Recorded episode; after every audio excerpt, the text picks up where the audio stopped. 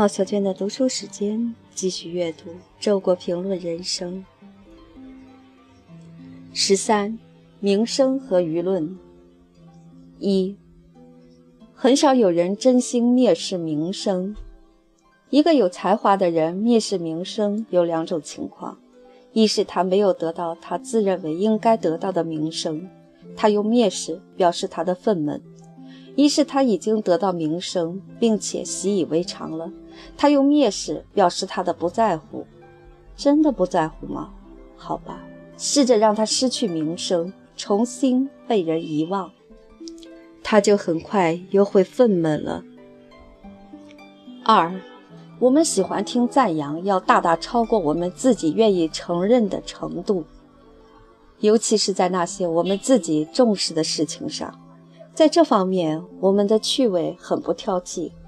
证据。是对我们明知言过其实的赞扬，我们也常常怀着感谢之心，当做一种善意接受下来。我们不忍心把赞扬我们的人想得太坏，就像不放心把责备我们的人想得太好一样。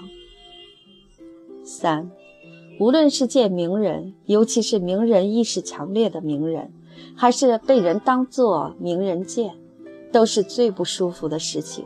在这两种情形下，我的自由都受到了威胁。四，无论什么时候，这个世界绝不会缺少名人。一些名人被遗忘了，另一些名人又会被捧起来。剧目换了，演员跟着换，哪怕观众走空，舞台绝不会空。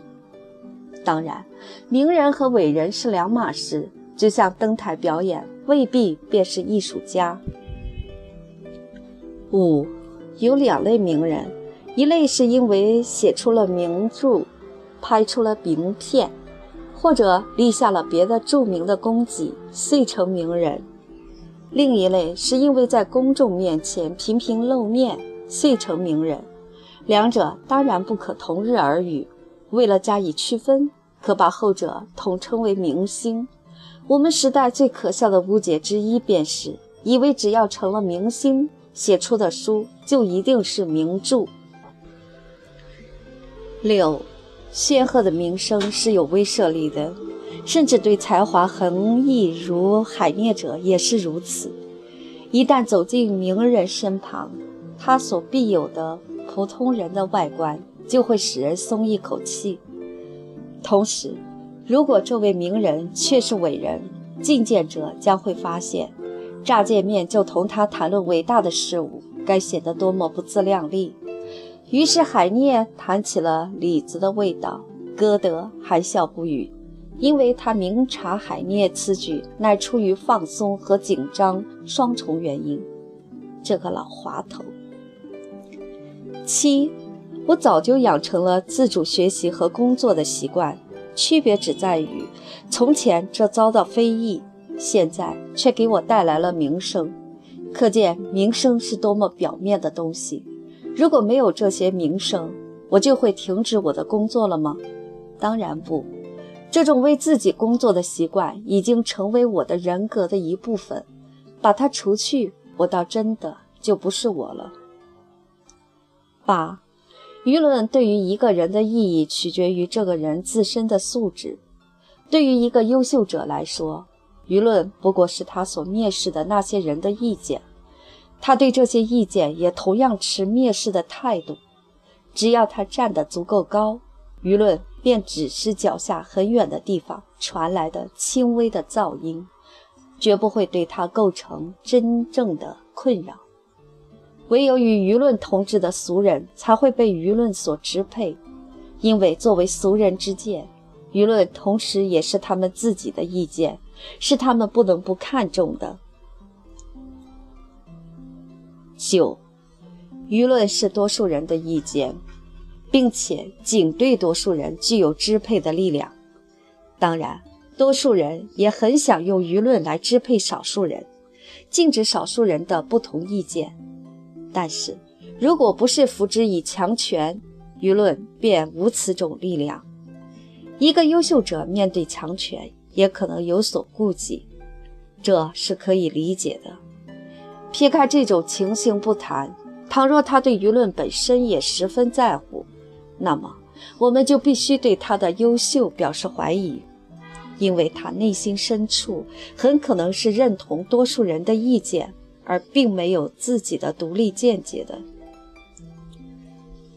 十，走自己的路，让他们去说吧，因为他们反正是要说的。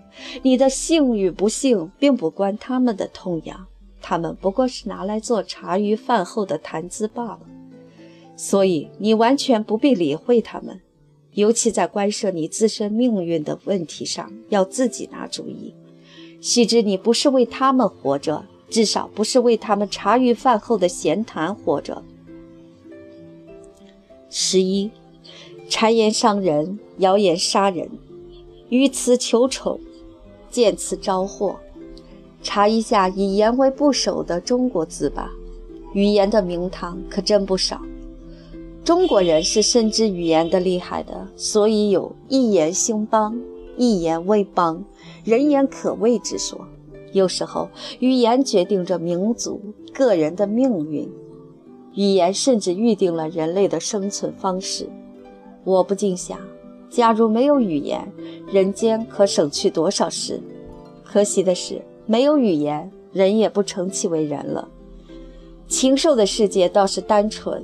倘若禽兽有朝一日学会说话，造谣、拍马、吹捧、辱骂之事，恐怕会接踵而至，他们也就单纯不下去了。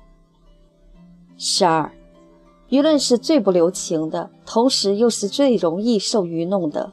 于是，有的人被舆论杀死，又有的人靠舆论获利。